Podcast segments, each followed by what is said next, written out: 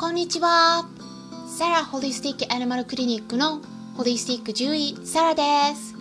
本ラジオ番組ではペットの一般的な健康に関するお話だけでなくホリスティックケアや地球環境そして私が日頃感じていることや気づきなども含めて様々な内容でお届けしております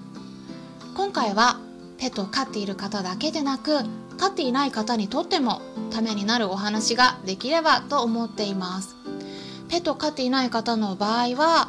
これからお話しする内容でペットをお子さんかもしくはご自身のご家族に置き換えて聞いてみてください、まあ、今回はねあのちょっと思考法についてですね、うん、お話ししたいと思うんですけれども、うん、なんでねこのお話をしようかと思ったかってね言いますと飼い主さんの中でもいろいろな考え方の癖っていうのがあるなと感じているところなんですね。うん、で考えていることっていうのはもうそのまま行動に現れるんですね。で動物たちっていうのはどんな種類の動物であったとしても言語を使えない分飼い主さんの行動をよく見ていますなので飼い主さんの行動がもろにペットたちの心に影響しているっていうことなんですね、まあ、人間のお子さんでも結構そうだと思うんですね、うん、親御さんの一つ一つの行動をよく見ています。でペットたちの心が乱れるとそこから体にも症状が出ることがあります、まあ、これも人間も同じですよね。もうこれはあの本当に特にお子さん子供と同じで、まあ、例えばね競技会に出ると緊張して力を発揮できないワンちゃんとか下痢しちゃったりする子もいます。まああのジャーマンシェパードとかもともと犬種として下痢しやすいっていうことがね関係している場合もあるんですけれども、まあ、特にねワンちゃんとかあのインコなどの鳥さんとかっていうのは台風や雷などのこう天候が不安定になったりするとそれだけでも体調を崩すことが多いですしあとは猫ちゃんの場合とかもあの気持ちが不安定になると毛を舐めたりむしり取ったりするようになって皮膚病になることがあります。まあ、もちろんねいろいろなタイプの子がいるので一つの動物の種類や品種によって全てを語ることっていうのはできないんですけれども、まあ、そんな風に周りの環境にすごく影響されやすい子って結構いるんですね。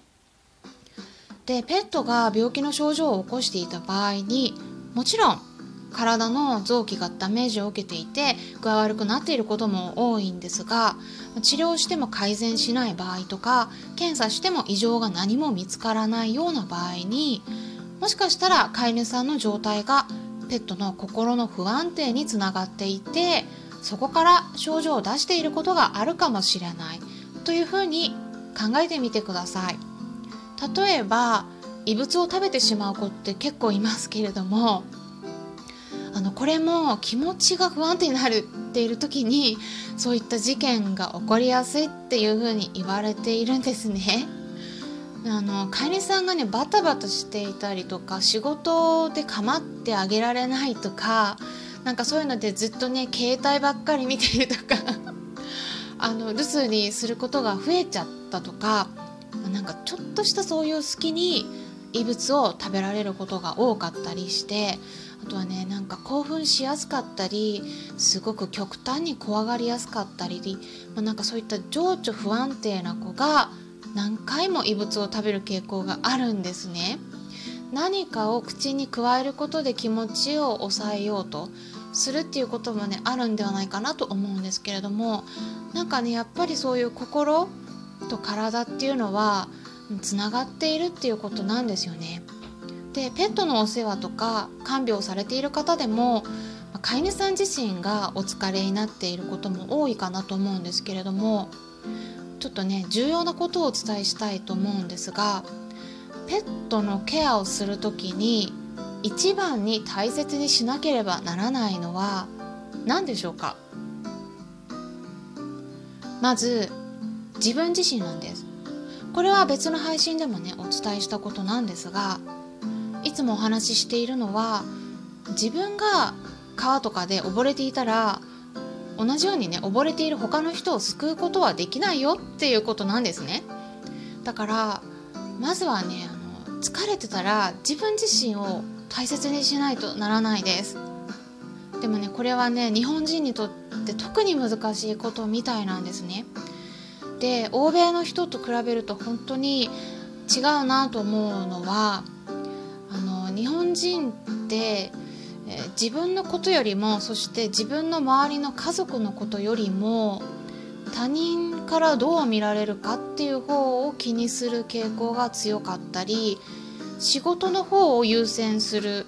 傾向が強いなっていうのは感じるんですね。まあ、これもね私もちょっと何て言うかな、うん、文化的には日本と香港と、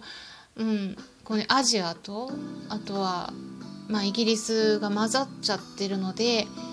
うん、ちょっとまあなんていうか私もちょっと完全な欧米のイギリス人よりは日本人寄りなんですけれどもだからすごいお気持ちよくわかるんですけれどもイギリス人とかってちょっと体調悪いだけですぐ休みます。うん、でこれはあのやっぱり自分を大事にするっていうことなんですよね。で休む権利がちゃんとあるんだっていう、まあ、あの仕事の働き方のの違い認識の違いというのもあるあとシステムの違いもあるとは思うんですけれどもどうしても日本人は無理しやすいですね。でだからあのそうやってね無理して、うん、自殺する人も多いっていうのは最近よく取り上げられていますよね。でそんな方に向けてもしかしたらねこう今聞いている方の中でも、うん、ちょっと自分は無理しすぎているかもしれないって 感じている方がいらっしゃったらちょっとね聞いてもらえればと思うんですけれども、まあ、そういった方に向けて、えー、マインドフルネスって聞いたことありますかね、まあ、そういう風に呼ばれる心の状態を整える方法があるので興味のある方は是非 Google 検索とかで確認してみることをおすすめします。まあ、私もね簡単にちょっと今お話ししますとこれは自分の周りが何をしているとか過去のこととかには全く気にしないで今現在自分の身に起こっていることに集中するっていうことなんですね。周りで何が起こっているとか何を言われているとかそういうふうにあの何か出来事が起きてても振り回されないっていうことです。あるがままの自分を受け入れるんですね。でそれで過去のことにとらわれたり未来のことを心配したりすることなく現在のことに集中する。っていうところでさらにねいいところだけにできるだけこう目を向けるようにしていくとより効果的なんです。もちろん例えばペットが病気になって検査をした場合にかかりつけの先生がどう捉えるかで結果の受け取り方っていうのは変わってきますけれども、ま、その中でも、まあ、一つでもいい出来事があれば、ま、そちらの方に気をかけたりすることでで今現在のことに集中することで心の安定につながっていくという考え方ですね。瞑想にもねつながっていくこともあります。でこれについてはあの人によってね捉え方が様々なのでもしかしたら、うん、なんかいい結果だけ信じて悪い結果に蓋をして現実を見ないのはなんかそれって避けているだけだから良くないんではないかなってこうね思う人がいるかもしれませんよね。でも実際はねそうではないんです。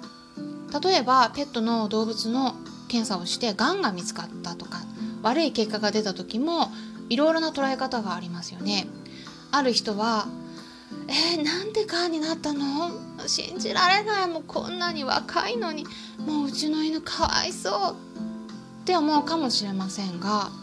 でも他の人の場合ではあ今のタイミングで見つかってよかった。もう残された期間もう短いけれどもできるだけ充実した日を送れるようにもう自分の仕事のスケジュールも調整しよう。もう今分かってよかった。って思う人もいます。まあどちらに思っても残された期間にあまり大きく影響を与えないのであればそのワンちゃんの例で言ったら飼い主さんがどういうふうに思っていた方が病気のワンちゃん自身は幸せに過ごすことができますか？って考えたらきっとね多くの人は後者の方を答えるのではないかなと思うんです。うん、これねいろんな飼い主さんによって捉え方って違うんですね。うん、で、まあ、こういったねお話をするにはちょっと1回の話配信だけだとどうしても時間が短いので、まあ、もしかしたらちょっとね分かりづらかったかもしれないんですけれども、まあ、今回はねこのマインドフルネスこの言葉にちょっとね少しでもアンテナを張ってもらえるきっかけができればいいなと思って、えお伝えしました。うん、こういったことで現在のことにあの集中することで、えー、心の調子を整えていくそういう方法があります。うん、もしもね、あのー、今ちょっとねお疲れの方がいらっしゃったら是非参考にしてもらえたらなと思います。ペットが心身ともに健康になるためには飼い主さんが心身ともに健康になる必要があるんだというふうにもう私はね、うん、飼い主さんからのご相談に応じている中で日々感じているんですね。なので、えー、ぜひね看病したり、え、ペットのケアをする前にご自身をケアしていってください。今回も最後まで視聴していただきありがとうございました。参考になったという方はよろしければいいねボタンのクリックとかフォローもしていただけたら嬉しいです。それではまたお会いしましょう。ホリスティック獣医、サラでした。